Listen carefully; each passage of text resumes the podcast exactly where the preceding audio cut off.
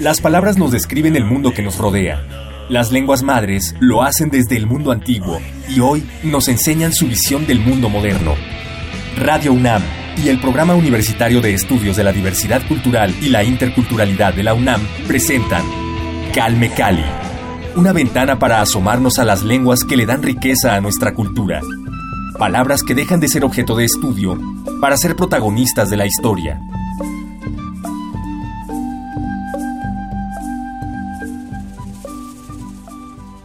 Hola, ¿qué tal? Bienvenidos a Calme Cali. En esta ocasión dedicamos nuestra emisión a la cultura ñañú y para ello está con nosotros el poeta, escritor, traductor y gestor cultural Shike Yaen. Bienvenido a Calme Cali. Ah, ok, muchas gracias por la invitación. Al contrario, qué bueno que te tomaste un tiempo para venir a visitarnos y hablarnos sobre la cultura ñañú. Shike Yaen, antes que, cualquier otra cosa, compártenos qué significa Shike Yaen. Bueno, Shike Yaen más que, más que el significado literal como tal, tiene una pequeña historia. Al momento de ser eh, eh, comisariado, había la oportunidad de hacer una reserva en, uno de los cerros eh, que es conocido como el Cerro de la Nube. Allí están establecidos unos pájaros que son únicos de, la zona. En eso me tocó hacer o diseñar eh, una estrategia para que los programas, eh, ya sea de la CONAFOR o de Semarnat, establecieran la reserva. Ahí estaba la reserva de estos pájaros, son unos pájaros azules y que se comunican con el coyote o los zorros cuando encuentran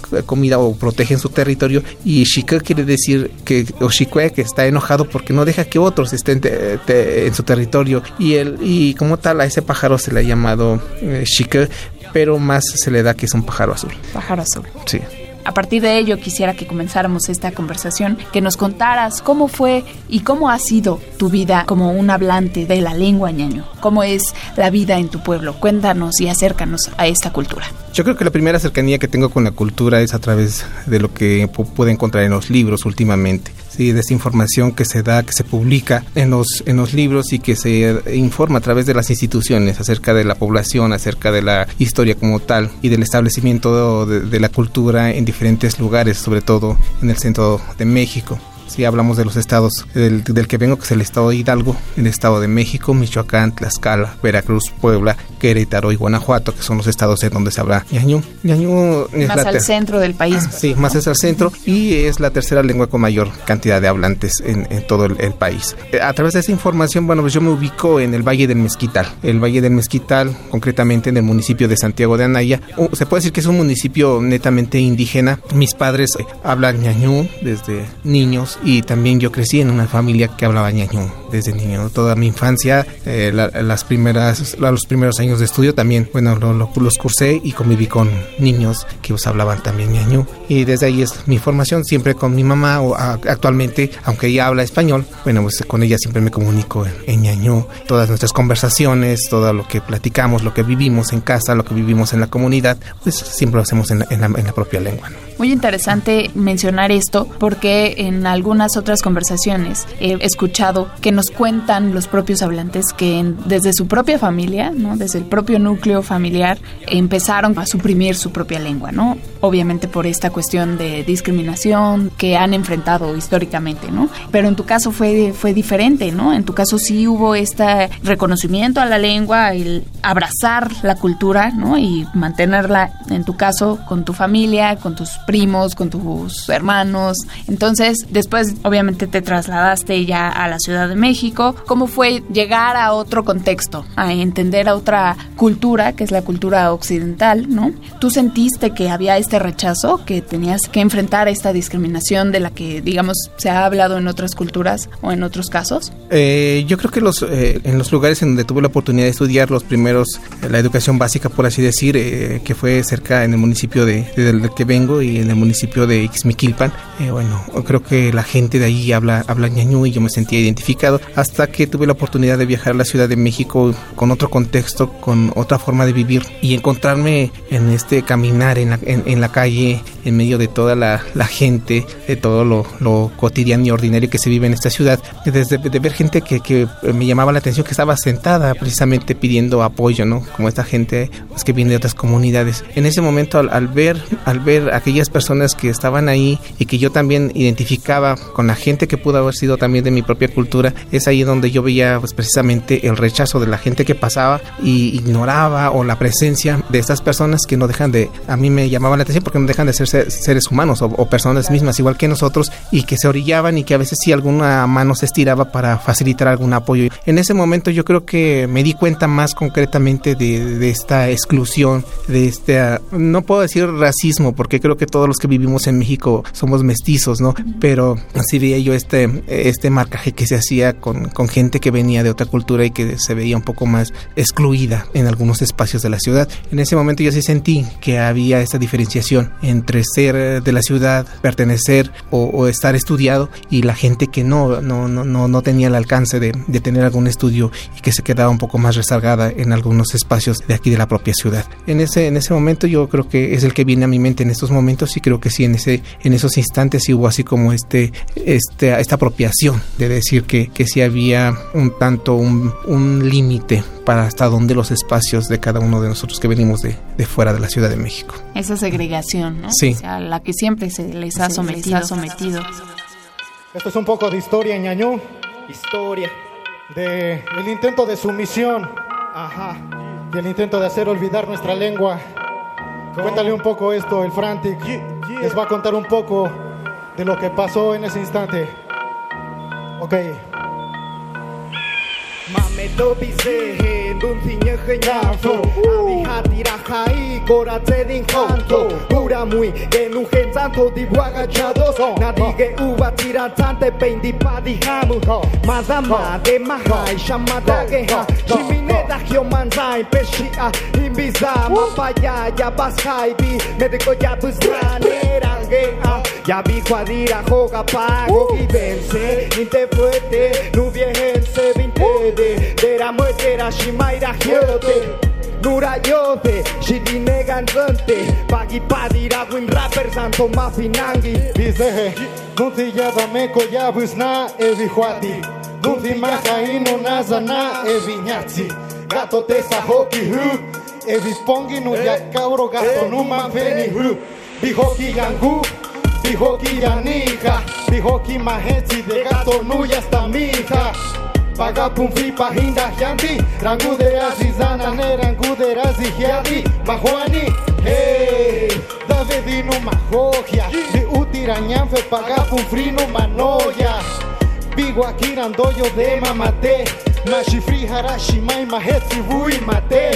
Hey. Ena genara veña vima con que uh, uh, que tembi malinche egenu viaya fashu Fashki fashki mazidada Dilla di con gato, macedine, gemanana. Uh. Campesinos, la gente con la que he crecido. Humilde y con principios al trabajo aguerridos. Los míos, nunca olvido donde he nacido. El campo es el sitio donde pase conseguido. Allá yo me he criado, incluso he trabajado. Admiro a mi gente que siempre fuerte ha luchado. Problemas han pasado, de hambre mal pasados. Pero eso no ha logrado acabar con su entusiasmo. Sonrisas en caras cansadas se ven dibujadas. Actuar como si nada, esperar un buen mañana.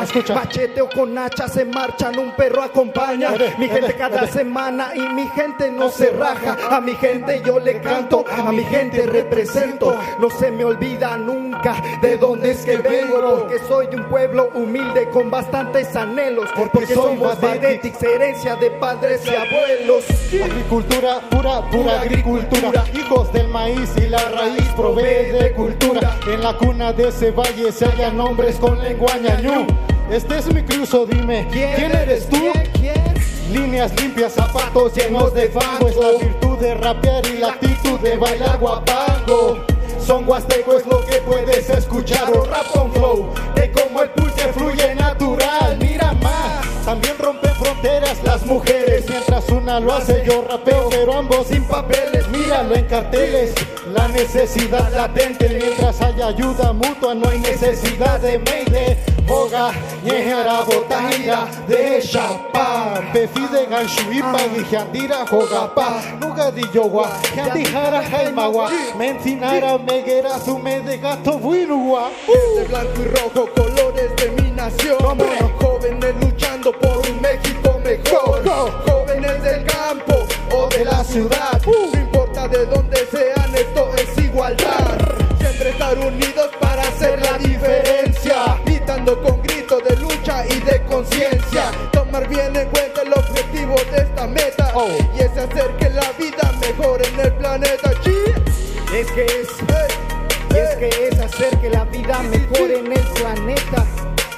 Respetando cada cultura, cada lengua.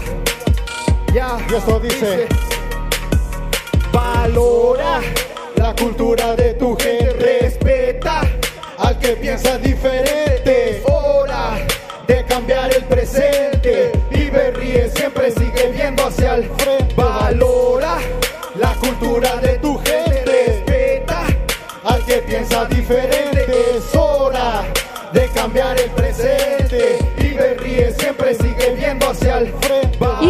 Aquí en Calme Cali conversando con Shike Yaen. Acabamos de escuchar Zapatos Llenos de Fango del grupo Wind Rappers, colectivo de rap en Ñañú. Bueno, hay que mencionar que tienes una educación muy diversa, ¿no? Versátil, diría yo. Eres artista, poeta, escritor pero también tienes este lado científico, ¿no? Estudios en, en, ingeniería química industrial y además te interesa la teología, la filosofía. Entonces, ¿de dónde nace esta necesidad de saber cosas tan distintas, ¿no? Digo, en algún punto todo siempre se relaciona, pero llama la atención tener este tipo de, de educación, ¿no? Que es muy diversa. Sí, mira, decirte que mi mamá, ella es tejedora de ayates, ella es artesana. Mi papá fue profesor, sí, en algún momento yo creo que en su infancia se dedicaba a pastorear borregos. Yo creo que la, la, vida en el valle, por muy dura que sea y por los otros, los otros rostros de la pobreza que actualmente se dan, eh, a mí me tocó estar en, en, un momento en el que a mi papá eh, nos enseña a meternos en este campo de la educación al ser profesor, pero creo que el destino también uh, para la, muchos de nosotros quienes vivimos en el valle o la, o la misma vida, la misma sociedad impone estos roles de que vienes de una familia donde tu mamá es artesana y tu papá es profesor o hay de dos. Una es que tú seas artesano o que seas profesor también. Afortunadamente mis hermanos eh, tuvieron la oportunidad también de, de salir y estudiar. Eh, son profesores, pero yo, yo era así como de, de romper eh, los mismos paradigmas dentro de, de, la familia. De decir, bueno, yo creo que profesor yo no quiero ser. Y siempre era así como una Eres resistencia. Sí, con mi papá siempre era así como decirle, yo no quiero ser profesor. Sí, y, y había en, en, la escuela, en el bachillerato, una maestra que inspiraba que, que estudiara yo química sí me llamaba mucho la atención y este por el, por el lado científico. Eh, eh, de ahí que me vine aquí a la Ciudad de México a estudiar en el Politécnico este Ingeniería Química Industrial. A mí me sorprendió porque después de haber presentado el examen pues son muchísimos los, los que hacen el, el examen ahí y, y, que haya yo quedado a mí me, me sorprendió también. Estudié eh, la carrera ahí. Después de haber terminado la carrera eh, hay un momento yo digo que de manera personal o en, en, en mi propio proceso de vida en el que yo creo que que, que, la vida tiene diferentes matices, diferentes sabores, así lo puedo llamar, que la vida sabe de manera distinta y que no nada más se puede reducir en el método científico, sino en el que uno únicamente la razón puede dar eh, explicación de todo lo que uno vive, que no nada más la ciencia, por oh, muy dura que sea en el caso de las matemáticas o por medio de una lógica como tal, puede aplicarse a la vida y decir, bueno, si esto sucede como consecuencia será esto. Creo que la vida no es en esta linealidad de, de, de la ciencia, ajá, de, de ser un tanto más deductiva o inductiva los procesos, ¿no? Eh, de ahí me di cuenta que, que como persona la vida tiene otras, otras formas de vivirse y que el método científico no de cierta manera acerta a lo que los procesos sociales, a los procesos de vida personal que uno va viviendo. De ahí es que eh, después de terminar la carrera yo decidí eh, estudiar este, filosofía. Eh, fui a estudiar filosofía a, Guadalajara eh, me adentro con otra forma eh, en el cual el, mismo pensamiento, las mismas ideas, los, los diferentes planteamientos, pues van me van haciendo, me van conformando de cierta manera otro, otro momento, otra, otra, otra visión distinta a la que plantea como tal el estudio de la, de la filosofía y de la, de la ciencia como la ingeniería química, con lo que yo venía viviendo desde niño, eh, desde casa, con toda mi propia cultura. entonces había a veces como este diálogo entre lo que yo soy de niño, lo que soy como ñañú, lo que soy como científico, en algún momento lo que la razón, el conocimiento me va ayudando y lo que también la parte humanística me va fortaleciendo para hacer el diálogo entre todos estos momentos de mi, de mi propio proceso, ¿no? involucrando ante ello pues no nada más la, la, vida mía, sino la vida de mi comunidad, la vida de mi familia, pues la vida de las comunidades en las cuales me, me fui desarrollando. Yo creo que esos momentos para mí pasan a ser significativos porque si voy haciendo así como un círculo, está mi propia vida, está la vida académica, la vida científica y la vida humanística que me abre pues espacios para comprender los procesos sociales, los procesos de pensamiento, los procesos culturales, en fin, todo esto que se va viviendo en, mi, propia familia y mi propia cultura.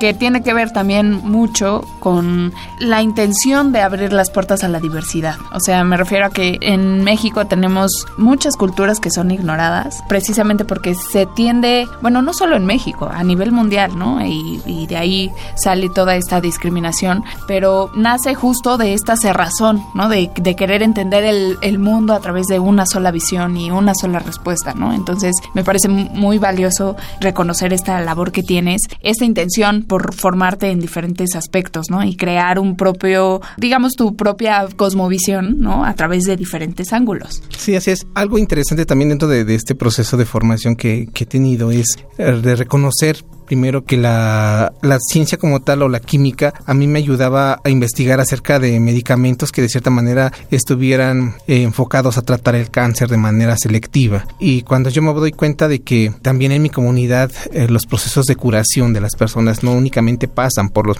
por la, por los medicamentos eh, va de patente o genéricos, sino que también se pasan por rituales, que se pasan por limpias, que se pasan por otros uh, momentos de, de, de purificación.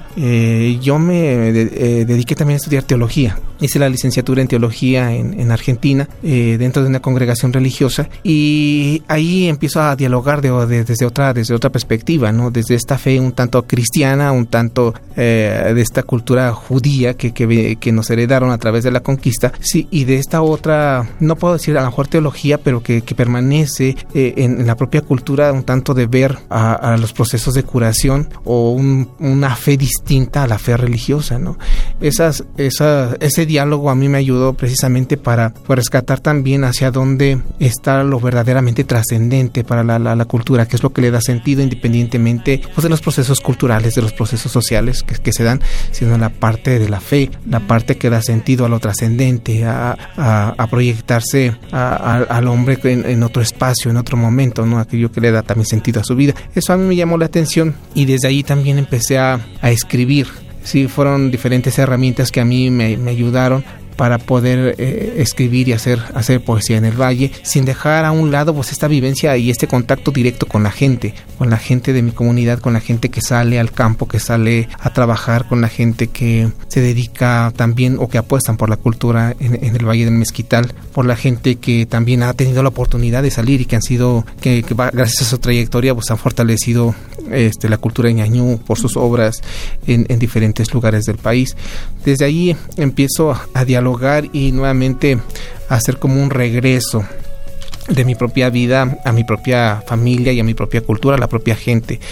Eh, estuve trabajando también como comisaría Gidal eh, en, el municipio, con el contacto, con el trabajo de la gente, de cómo organizarnos, de cómo salir adelante en los diferentes trabajos. Y desde ahí ver pues, el, diálogo en, la, propia lengua, este, las costumbres, las tradiciones, las festividades, los simbolismos, los significados, todas estas cosas que a lo mejor uno va perdiendo y que se van recuperando otra vez nuevamente de la vivencia o de regresar, como dicen algunos, a los orígenes de la propia cultura o de la propia lengua. Tienes tu libro Marcha y Olvido. Cuéntanos cómo nace este libro y qué encontramos en este texto. Marcha y Olvido nace a través de una experiencia de Es un desafío prácticamente. Eh, después de haber estudiado teología y filosofía en el municipio de Santiago de Anaya se realiza el certamen de composición poética La Orquídea de Plata. Eh, en ese certamen mi familia había apoyado como comité organizativo, sí, como organizador más, más bien sí, de, este evento y me hicieron la invitación de participar.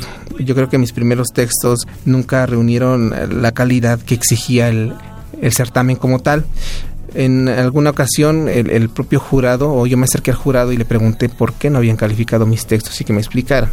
Y me doy cuenta eh, desde allí que la forma de calificar de los jurados siempre está desde esa perspectiva un tanto más occidental a, esta poesía más, más de escuela, más de a lo mejor la que leemos en la propia universidad, de obras, eh, no sé, de algunos escritores reconocidos que siempre van en la propia currícula, ¿no? Cuando nos, nos enseñan literatura. Y desde ahí este, me voy dando cuenta de que, pues que eh, a mí me obligaban a pensar y a escribir como ellos, ¿no? Sí, hay un sistema de, como de métrica occidentalizado, ¿no? Sí, y desde ahí te digo que me, me invitaban y yo no estaba de acuerdo con eso porque lo que yo hacía era escribir desde la lengua y después escribir al, español. Sí, y lo que ellos me pedían es que la propia convocatoria decía textos en español.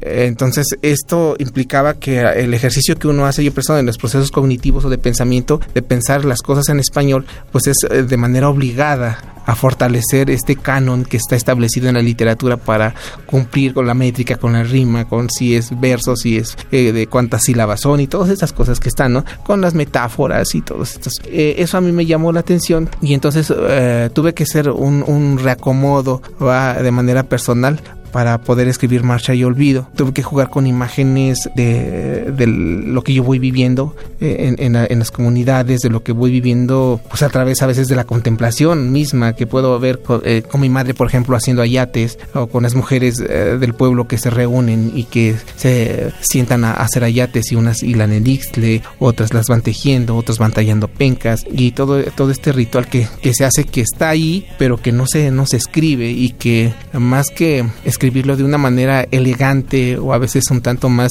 eh, para libro eh, de estandarizada, de, estandarizado de, de enciclopedia. Creo que no, creo que la escritura que presento es distinta sí tiene que ver con la calidad de la escritura, sí, porque yo considero que un buen libro debe de reunir ciertas características. El lector también merece respeto de, al momento de que uno abre un libro, pues el texto debe de estar bien logrado, las imágenes bien logradas, pero siempre no perder de vista que lo importante es el juego de imágenes, las imágenes que representan mi cultura, las imágenes que representan las tradiciones y lo que también está en los simbolismos o significados de la propia lengua. Creo que ahí rescato este esta urgencia también de revitalizar la lengua. Yo he metido en estos textos palabras claves, palabras básicas en un diálogo con, por ejemplo, con un niño, tanto decir buenos días, que es Ashahua, o flor, que es Denis, pulque, que es Sein, todos estos que los niños los van a, se los van aprendiendo de, de comienzo. Fui metiendo estas palabras en algunos textos, ¿no? Como una manera de que al momento de que alguien los lea,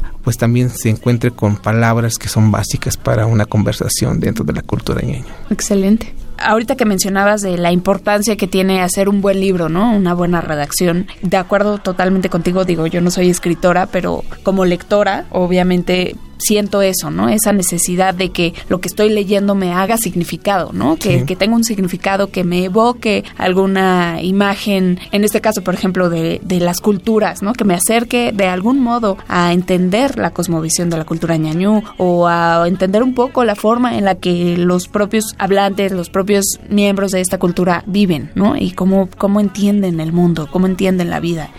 Marcha y Olvido es un libro meramente de poemas. Sí, meramente de poemas. Eh, te digo, es un libro que juega con imágenes y interesante en el sentido de que va dentro de la propia cultura, es eh, el lenguaje es, es, muy fuerte. Yo no puedo hablar de imágenes poéticas en el ñañú o obligar al lenguaje a, que, a que haga esto. Sí, yo creo que la lengua habla de realidad, de una realidad concreta. Yo no puedo decir no sé, una flor que se marchita con los rayos de un sol que agoniza, por ejemplo. Digo, esa imagen no se puede porque primero tendría yo que ver si el sol puede morir o no y en la cultura eso no sucede. Sí, entonces eh, recuerdo también cuando me hicieron la invitación de traducir eh, un libro de unos poemas de Margarita Michelena, que es una escritora hidalguense, y que me, eh, había un, texto también que, que, decía algo así como de, de, de, una persona que se esconde en la rama del árbol, ¿sí? Y al momento de hacer la traducción decir, bueno, pues es que rama no existe en la lengua, existe mano o brazo y esto me lleva a mí a, ver que entonces la metáfora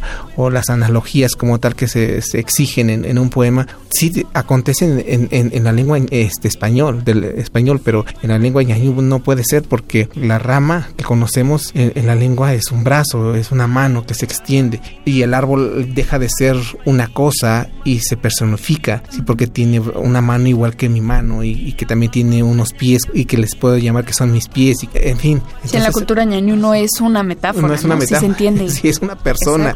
Sí, entonces la persona prácticamente es, es un, o el árbol es una, es una metáfora personificada, por así decirlo. Un ser vivo. Sí, un ser vivo, sí, un, ser vivo que tiene las mismas extensiones que yo, que puede sentir y que me puedo identificar con él y que puedo dialogar con él y que le puedo preguntar por qué no es distinto que yo eso eh, me llamó la atención y entonces desde ahí empiezo a trabajar. Digo, cuando uh, presenté mi primer texto y me lo leyó un escritor cubano y vio esto, me dijo, no, es que esto no, no puede ser así, o sea, ah, hay que cumplir con el canon, hay que cumplir con, con todo esto. Y fue ahí cuando e, empecé... Entrar en la sí, sí, sí, e, e, empezar y buscar. Estuve también a punto de venir aquí a, la UNAM, a, la Facultad de Filosofía y Letras, para que alguien me ayudara, para que alguien eh, revisara mis textos y, me diera como un seguimiento y canalizar por dónde tendría yo que trabajar. Eh, afortunadamente encontré a personas que me fueron guiando y que fueron rescatando también mis textos y que me estuvieron ayudando para que estos eh, se pudieran lograr. Fue un trabajo muy intenso, fueron muchas horas en las cuales también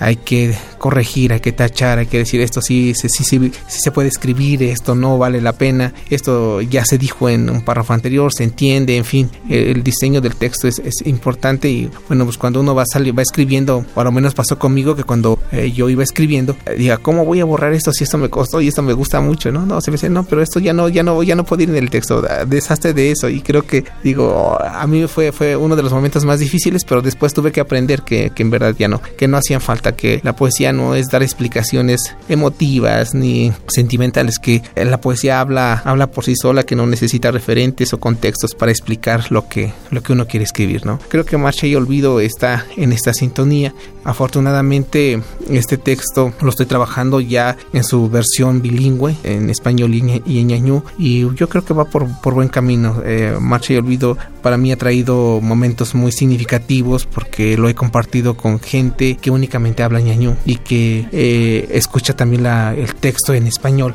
y existe esta también identificación con el texto, se sienten tocados por las palabras que, están en, Marcha y Olvido y sobre todo que yo creo que Marcha y Olvido o sale a la luz en este caso como libro sin antes pasar por, por el filtro que es mi mamá y que es mi, son mi familia. Creo que ellos fueron siempre los primeros jueces, eh, algunos amigos con los que estoy o trabajaba yo en el campo, en el ejido, y ya cuando pasaba por ellos decía, bueno, eso que yo también sí escribo para mí, pero escribo también para la gente que de cierta manera está en mi propio contexto, en la propia cultura y yo digo que cuando eso sucede, cuando la propia cultura, la gente lo acepta, con estas otras culturas hermanas que, vivimos en el país también pueden identificarse con este texto, ¿no? Y, bueno, para mí ha sido este muy muy muy grato este eh, haber eh, terminado este este libro. Eh, he trabajado y he participado en, en algunos otros otras convocatorias para editar otros libros. La siguiente emisión concluiremos esta charla, así que no se lo pueden perder. Gracias al Programa Universitario de Estudios de la Diversidad Cultural y la Interculturalidad de la UNAM, yo soy Vania Nuche, a cargo de este programa. Los espero en nuestra próxima emisión. Muchas gracias. Hasta pronto.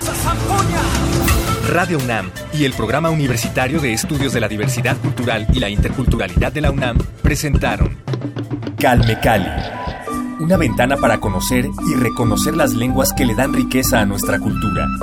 Los invitamos a aprender un poco más de las lenguas madres de México en nuestra próxima emisión.